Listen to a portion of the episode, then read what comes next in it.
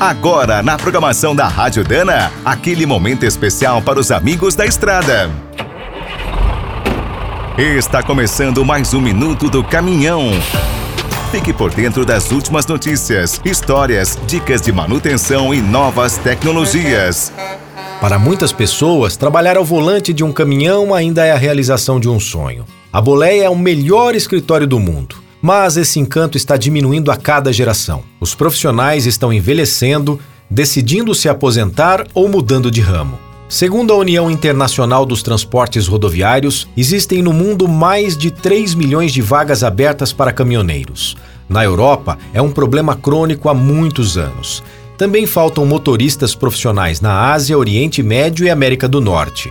Aqui no Brasil, a situação não é diferente. Entre 2013 e 2023, o país perdeu mais de um milhão de habilitados nas categorias C, D e E. Outro problema é a idade. Mais de 70% dos nossos caminhoneiros e caminhoneiras têm entre 41 e 70 anos. Os jovens são apenas 4%.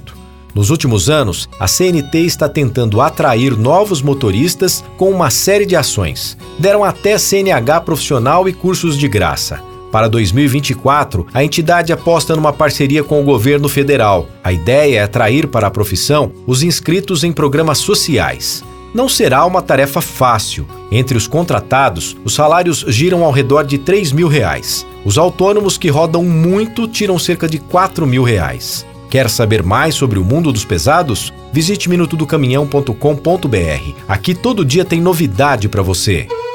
O Minuto do Caminhão é um oferecimento de Spicer, Álvaros e Victor Heinz. Na hora da manutenção, fique com a qualidade e segurança dessa trinca de ases em componentes para transmissão, suspensão, direção e motor. E quem é do trecho já sabe, para rodar bem informado, a Rádio Dana é sempre a melhor sintonia.